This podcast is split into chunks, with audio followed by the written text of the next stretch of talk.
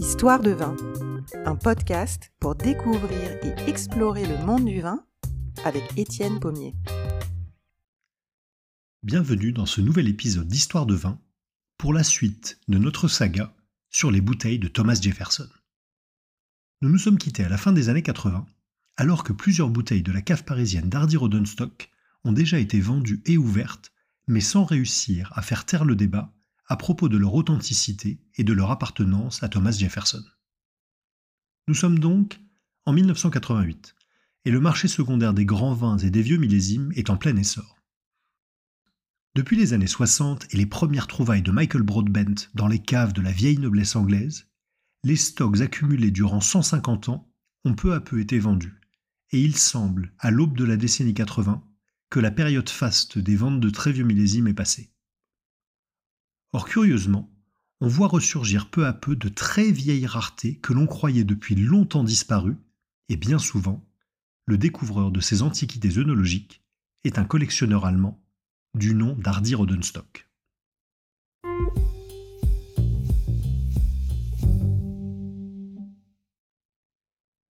En 1988, des bouteilles encore plus vieilles que les vins de Thomas Jefferson apparaissent sur le marché et sont achetées par un milliardaire américain. Il s'agit de trois bouteilles, respectivement de Lafitte 1737, Lafitte 1771 et Latour 1791, issues d'une cave achetée à Caracas au Venezuela pour un million de dollars par Hardy Rodenstock. Le collectionneur allemand semble avoir des pouvoirs de divination pour dénicher des bouteilles introuvables comme un sourcier trouve les résurgences grâce à une simple baguette. N'avait-il pas déjà proposé dans une dégustation en 1986 une antique bouteille de Château d'Yquem datant des années 1750 Il disait qu'elle provenait d'une cache contenant les restes de la collection impériale des tsars et racontait qu'il avait dû l'exfiltrer depuis Saint-Pétersbourg jusqu'en Allemagne de l'Ouest grâce à un ami bien placé à la Lufthansa. Rodenstock est un homme secret qui se plaît à entretenir le mystère autour de ses trouvailles et de sa collection. D'un style un peu flashy, avec des costumes à six boutons et des chemises dont les couleurs criardes contrastent avec les cols blancs qu'il affectionne, Rodenstock est un producteur de musique traditionnelle allemande qui est tombé dans le monde du vin au début des années 70. Quand on lui demande, il raconte que c'est en goûtant Ikem 1921 et Cheval Blanc 1947 à l'enterrement du père d'un de ses amis qu'il a découvert la magie des grands crus. À cette époque, il n'est pas rare de trouver du Latour 1928 dans une vente aux enchères ou des Bourgognes des années 40 chez les cavistes spécialisés. La culture du vin est encore balbutiante en Allemagne à l'époque, mais des cercles d'amateurs commencent tout juste à se former à Hambourg, Munich ou Wiesbaden, et Rodenstock organise sa première dégustation en 1980 dans le restaurant Fuente de son ami Otto Jung à Mulheim, près de Düsseldorf. C'est en 1984 que Michael Broadbent rencontre pour la première fois celui que ses amis surnomment Monsieur Ikem à cause de sa passion pour le château Sauternet. À cette époque, les dîners de Rodenstock sont déjà des événements baroques où l'on reste à table de midi à minuit à goûter des dizaines de vins tous plus vieux et plus incroyables les uns que les autres. Rodenstock devient une personnalité et il invite des journalistes, des amis de l'industrie musicale ou du football, comme son ami Franz Beckenbauer, mais cela ne l'empêche pas de garder un œil sur toute l'assemblée et la moindre divergence d'opinion ou un article un tant soit peu critique sur ses bacchanales équivaut à son auteur de devenir persona non grata. Sa collection semble être particulièrement riche en grand format, et il est le seul capable de sortir des bouteilles aussi improbables que Lafitte 1811 en Magnum. Mais si sa réputation grandit, Rodenstock n'est pas désintéressé pour autant. Et bien qu'il explique être déjà riche de son business dans la musique et ne pas avoir besoin d'argent, il organise déjà des dégustations commerciales depuis 1986 dans la région de Wachau en Autriche, où les clients payent pour goûter les vins de sa cave.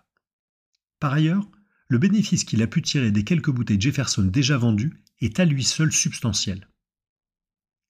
On sait peu de choses sur lui, si ce n'est que les Rodenstock sont une famille de riches opticiens, et personne ne se formalise des excentricités et de l'autoritarisme croissant du célèbre collectionneur, au risque de ne plus se voir invité à ses grands messes annuelles. les événements de Rodenstock et de ses amis deviennent de plus en plus décadents au cours de la décennie 80. Comme cette soirée privée au Egyptian Art Museum de Zurich, où l'on a installé au milieu des momies une table sur laquelle trône un plateau de 2 kilos de caviar. Rodenstock devient de plus en plus arrogant et se brouille avec Alexandre de Lursalus, à qui il entend expliquer les meilleures méthodes de production pour Ikem. Lors d'une dégustation en 1989, c'est Christian Moueix, propriétaire de Petrus, qui commence à mettre en doute l'authenticité de ses vins et la sincérité du collectionneur, quand on lui présente une série de Petrus des années 1920. À l'époque, Petrus n'est pas réputé pour son vin, et le domaine se résume à une simple ferme parfaitement inconnue même à Bordeaux des amateurs et des marchands. Aussi, Moueix est-il extrêmement surpris de retrouver des bouteilles de l'époque, qui plus est en grand format de 3 ou 5 litres. Et quand il demande au sommelier Ralph Frenzel à voir les bouchons et qu'il s'entend répondre un cinglant Nine, il décide de couper les ponts avec le collectionneur allemand. Les invités de ces dégustations s'interrogent sur les fréquentes messes basses que Rodenstock a avec son sommelier, autant que sur sa capacité à reconnaître des vins, même quand ils se présentent mal. Des collectionneurs qui lui ont acheté des bouteilles commencent à déchanter, comme l'américain Bipin de Sai, qui, ouvrant un mouton 1865 acquis chez Rodenstock, découvre que le bouchon est clairement celui d'un millésime plus jeune et dont l'année a été poncée puis réimprimée.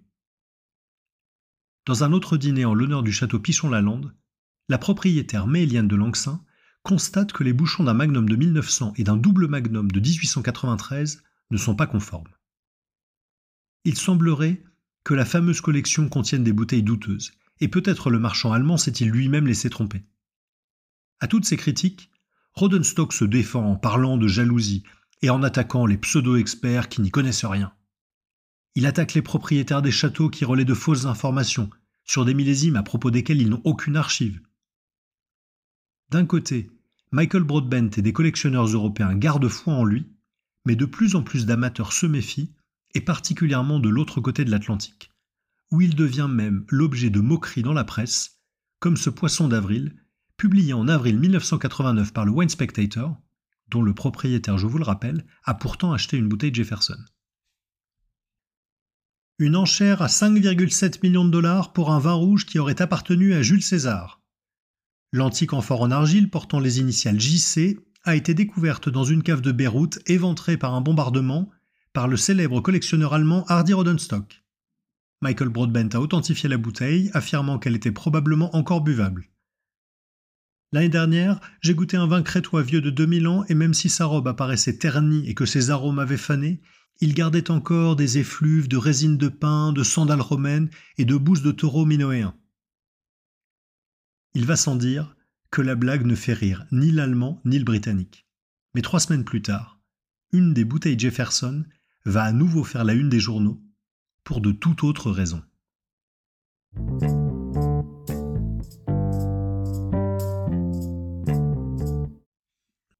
Le 24 avril 1989, Corinne Menzelopoulos, la propriétaire de Château Margaux, est au Four Seasons de New York pour présenter une verticale des vins du château, proposant notamment les millésimes 86, 61 et 53. Le marchand new-yorkais Bill Sokolin est présent et s'éclipse au milieu du dîner pour aller chercher chez lui une bouteille qu'il souhaiterait montrer à la propriétaire. De retour à l'hôtel, il va voir Corinne Menzelopoulos et lui met sous le nez avec vantardise une bouteille Jefferson de Margot 1787. Puis il se met à aller de table en table dans la salle en exhibant la bouteille comme un trophée, dans une ambiance gênée et suspicieuse, tant les doutes sur Rodenstock sont désormais connus de tous les gens du milieu. Tout à son excitation, Sokoline ne voit pas le guéridon, trébuche et fait tomber le sac qui laisse entendre un bruit de verre et trempe de vin le tapis du Four Seasons. Livide, le marchand américain rentre chez lui et l'anecdote fera rire à ses dépens à New York et ailleurs, jusqu'à ce que le magnat des casinos Steve Wynn mette son coude dans un Picasso à 138 millions de dollars quelques années plus tard. L'ironie et les doutes commencent à affecter le business de Christie's, et à la vente du 28 juin 1990, la plupart des bouteilles du XIXe siècle restent invendues. Mais c'est bien d'Allemagne que va venir le premier coup sérieux contre Rodenstock, par l'intermédiaire de David Molineberry, directeur du département des vins de Sotheby's et principal concurrent de Christie's et Michael Broadbent.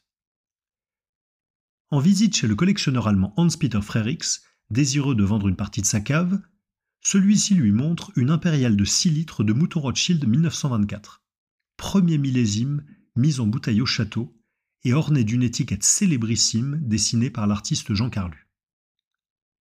Cette année-là, le château a mis en bouteille trois impériales et Moline Berry en a lui-même vendu une avec une étiquette de bouteille normale, cohérente pour l'époque, vu que les châteaux ne faisaient pas de tirages spéciaux d'étiquettes pour de si petites quantités.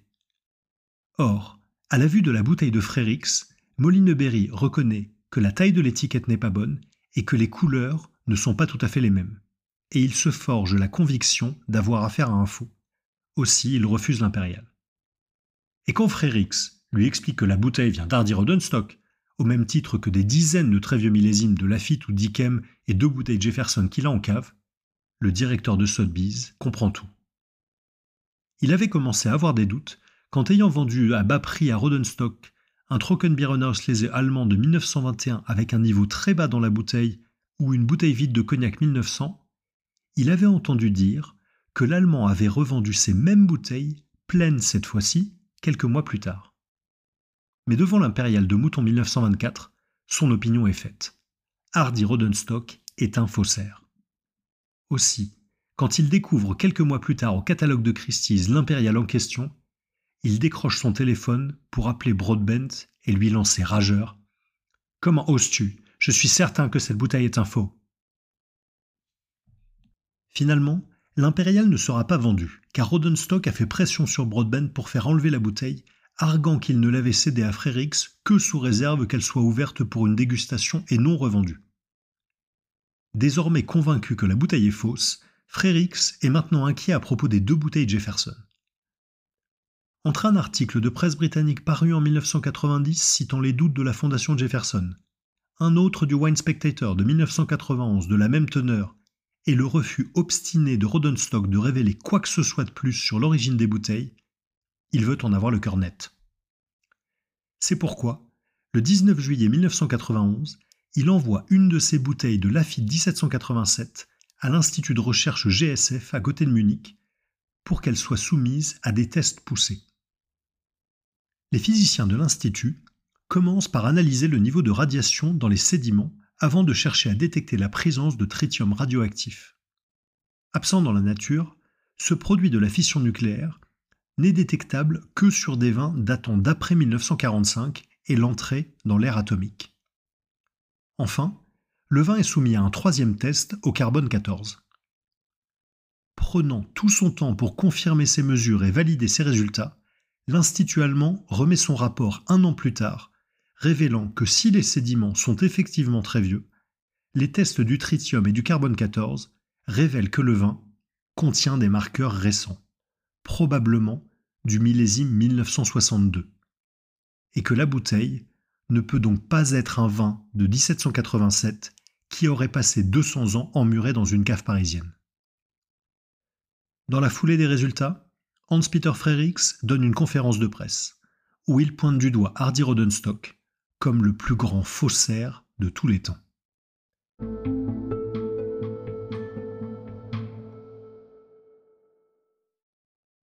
La réaction de Rodenstock ne se fait pas attendre.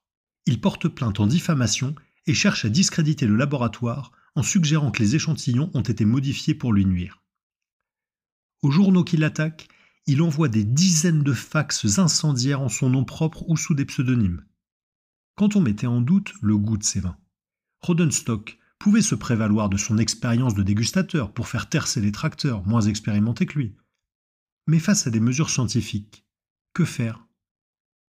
Aussi, il décide d'envoyer une bouteille de Lafitte 1787 à un autre laboratoire à Zurich, l'ETH du docteur Georges Bonani, qui a notamment travaillé sur le linceul de Turin sans prouver que la bouteille est bien de 1787 et arrivant à une datation plus récente, les tests de Bonani ne retrouvent pas les marqueurs de 1962.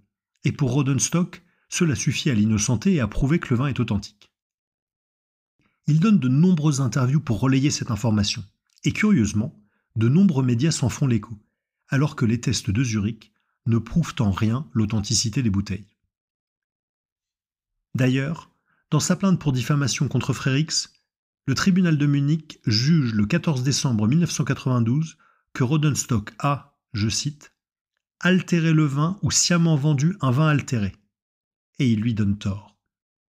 Curieusement, cette information sera très peu relayée dans la presse allemande, et encore moins dans la presse internationale, et n'entachera en rien la réputation de Rodenstock. En 1995, l'Allemand tient sa dégustation annuelle à Munich, et malgré les rumeurs qui courent à son sujet, des critiques reconnus comme Hugh Johnson ou Robert Parker font le déplacement, et donnent la note de 100 points sur 100 à plusieurs des vins servis. Mais la recrudescence des affaires de fausses bouteilles commence à affecter sérieusement le marché des grands vins et à entacher la réputation de plusieurs grandes maisons. La même année, les plus grands marchands et maisons d'enchères londoniennes se retrouvent pour une réunion secrète en vue de régler le problème. Mais ils n'arrivent pas à s'entendre et chacun regarde son propre intérêt. Comme le dit le critique américain Robert Parker, je cite, Le vin est le seul produit au monde que vous pouvez vendre pour des milliers de dollars sans aucun certificat d'authenticité. Le monde du vin peine à y croire, mais les plus grands crus peuvent être contrefaits. Et au milieu des années 90, le journaliste du Wine Spectator James Suckling publie l'interview d'un sommelier allemand qui lui explique avoir des recettes pour Petrus 61, Cheval Blanc 47 ou Mouton 1945. Des années plus tard, Ralph Frenzel, le sommelier personnel d'Hardy Rodenstock, admettra que c'est bien lui qu'on avait interviewé. De leur côté, les châteaux ont commencé à réagir, et depuis plusieurs années déjà, des producteurs comme Ikem ou Petrus utilisent des techniques anti-fraude sur leurs bouteilles, et le rebouchage des vieux millésimes au château, qui était une pratique courante fondée sur la bonne foi, devient très rare. Le dimanche 30 août 1996, Rodenstock ouvre sa dernière grand-messe au Königshof Hotel de Munich. Il a vu les choses en grand, avec un concert privé du ténor Andrea Bocelli et une dégustation marathon sur trois jours de 125 millésimes de Château d'Yquem, finissant par les bouteilles Jefferson de 1784 et 1787, avec interdiction aux participants de cracher. Plus aucun de ses amis du groupe des années 80 n'est présent, pas plus que de propriétaires bordelais, et très peu de journalistes, à l'exception de Michael Broadbent, Jensis Robinson et Per Henrik Manson du Wine Spectator. Mais beaucoup de clients hongkongais et de célébrités comme Franz Beckenbauer. Quand Rodenstock fait servir les deux derniers vins, les commentaires sont élogieux, mais cette apothéose a des airs de fin de règne. La fièvre pour les bouteilles du XIXe siècle datant d'avant le phylloxéra est passée, et la suspicion a désenchanté de nombreux collectionneurs. Quant aux bouteilles Jefferson, Rodenstock avait dit à ses amis en avril 1985 en avoir trouvé deux douzaines. Et en comptant celles qui ont déjà été vendues ou ouvertes en dégustation, on en est déjà à 25 en comptant les deux dernières de 1996. Et quand Jensis Robinson lui redemande combien de bouteilles il y avait dans la fameuse cache, Rodenstock, désinvolte, lui répond Une trentaine.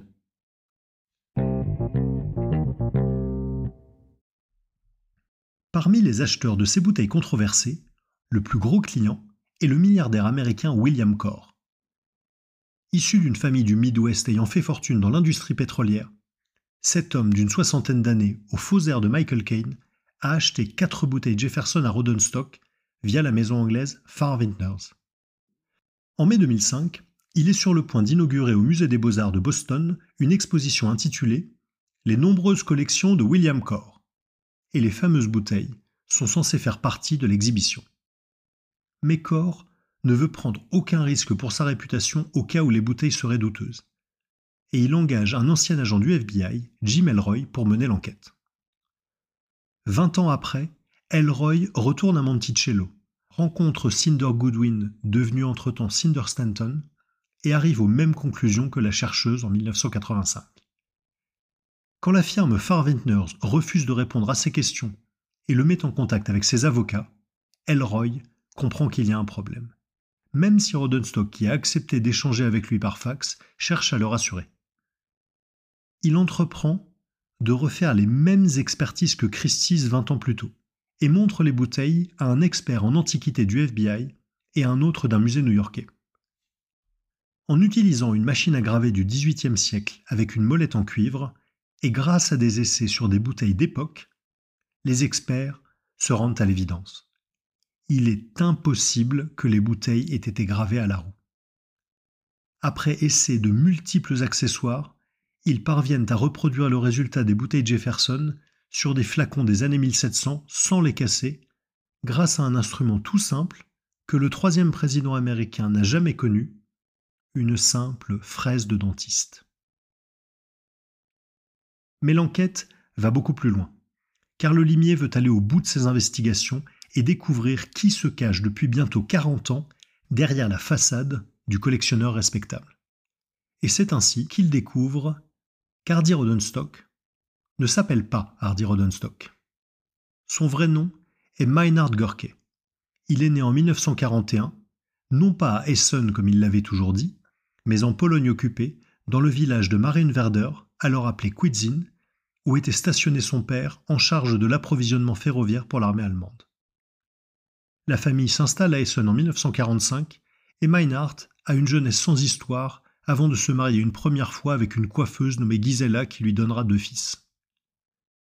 Dans les années 70, il change de nom et son sommelier Ralph Frenzel admettra savoir depuis cette époque que Rodenstock était un alias. Les enquêteurs retrouvent son frère Gisbert, sa mère, ainsi que son ancienne compagne. En 2006, alors que Core vient de déposer une plainte à New York contre Rodenstock, Michael Broadbent, dos au mur, écrit au marchand allemand un fax aux accents d'ultimatum. J'ai sérieusement besoin de tous les documents que tu as sur l'expertise Bonani et sur les bouteilles Jefferson. Il est essentiel que je présente les preuves d'authenticité des bouteilles. Il en va de ta réputation, de la mienne et de celle de la maison Christie's. Pendant ce temps, Elroy et son équipe ont à entrer en contact avec Andreas Klein, qui a été le propriétaire de Rodenstock dans la maison mitoyenne à façade orange qu'il habitait à Munich sur Ostpreußenstrasse. Il croisait souvent Rodenstock Gorke, qui passait son temps à raconter qu'il avait des appartements à Kitzbühel et Marbella et connaissait Wolfgang Porsche ou Gerhard Schröder. Il se plaignait constamment du bruit et des odeurs, quand lui-même faisait régulièrement entendre des bruits de marteaux et d'outils électriques dans sa cave. Suite à un problème de voisinage ayant dégénéré, les propriétaires entament des procédures judiciaires contre lui. Mais devant l'inertie de la justice allemande, ils finissent par le dénoncer au fisc en pariant qu'il n'est pas à jour de ses impôts. Rodenstock se fait épingler et finit par accepter un accord avec ses propriétaires, puis quitte définitivement la maison de Munich en 2005. Dans sa cave, Andreas Klein retrouve des étiquettes de vin, des piles de bouchons, de vieilles bouteilles vides et un tapis couvert d'un tas de terre particulièrement malodorant. Connaissant les activités de marchand de vin de Rodenstock, Klein est désormais convaincu qu'il a mis au jour l'atelier de fabrication d'un faussaire. Mais Rodenstock ne baisse pas les armes et continue d'envoyer des menaces aux journalistes et de proclamer des affirmations invérifiables. Il se met à contredire ses propres déclarations de 1985 sur la soi-disant cave parisienne et finira par dire que même si les bouteilles sont fausses, il y a prescription. Mais quelles options lui reste-t-il Admettre la fraude, ce serait s'exposer à des dizaines de procès.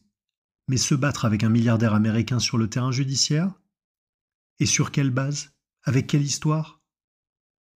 En 2007, il refuse de participer au débat du tribunal de New York en contestant la juridiction et obtiendra finalement gain de cause avec l'arrêt des poursuites en 2010. Cela dit, son étoile a définitivement pâli et à l'exception de quelques dîners payants qu'il continuera à organiser en Allemagne et en Autriche, Rodenstock ne pourra plus jamais vendre ses bouteilles Jefferson.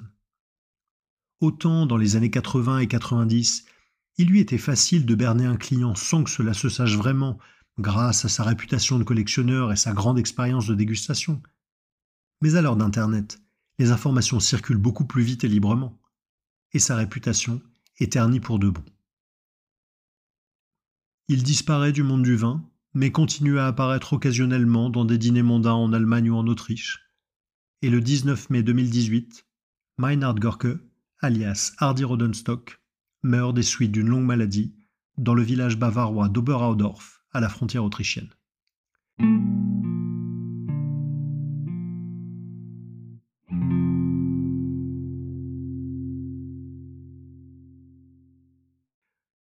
Dans les années 2000, suite à la découverte du poteau rose par les enquêteurs de William Corr, les propriétaires bordelais comme Christian Mouex se disent heureux que le scandale ait enfin éclaté au grand jour. Les marchands comme Farvintners disent qu'ils n'ont fait que prendre une commission sur des ventes sans garantir l'authenticité à leurs clients. Et certains critiques comme Jensis Robinson reconnaissent qu'ils ont manqué de clairvoyance. Pour sa part, Michael Broadbent a toujours défendu les bouteilles Jefferson et il dénonçait encore une chasse aux sorcières dans les années 2010, disant que tout cela ne serait pas arrivé si Rodenstock avait bien voulu raconter toute l'histoire. Profondément marqué par cette affaire, qui aura jeté une ombre sur 60 ans d'une carrière par ailleurs exceptionnelle, il est décédé le 17 mars 2020.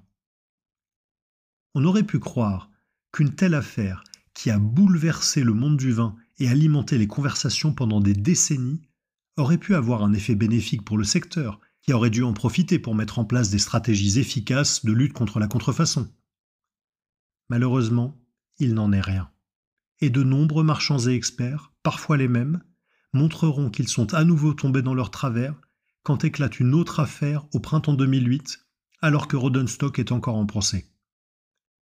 Un producteur bourguignon débarque à New York en plein milieu d'une vente aux enchères pour faire retirer une centaine de bouteilles que son domaine n'a jamais produites, et demande à rencontrer le propriétaire des vins. Deux jours plus tard, il a rendez-vous dans un grand restaurant new-yorkais avec le commissaire-priseur qui a organisé la vente et le jeune Indonésien qui a consigné les bouteilles, Rudi Kurniawan.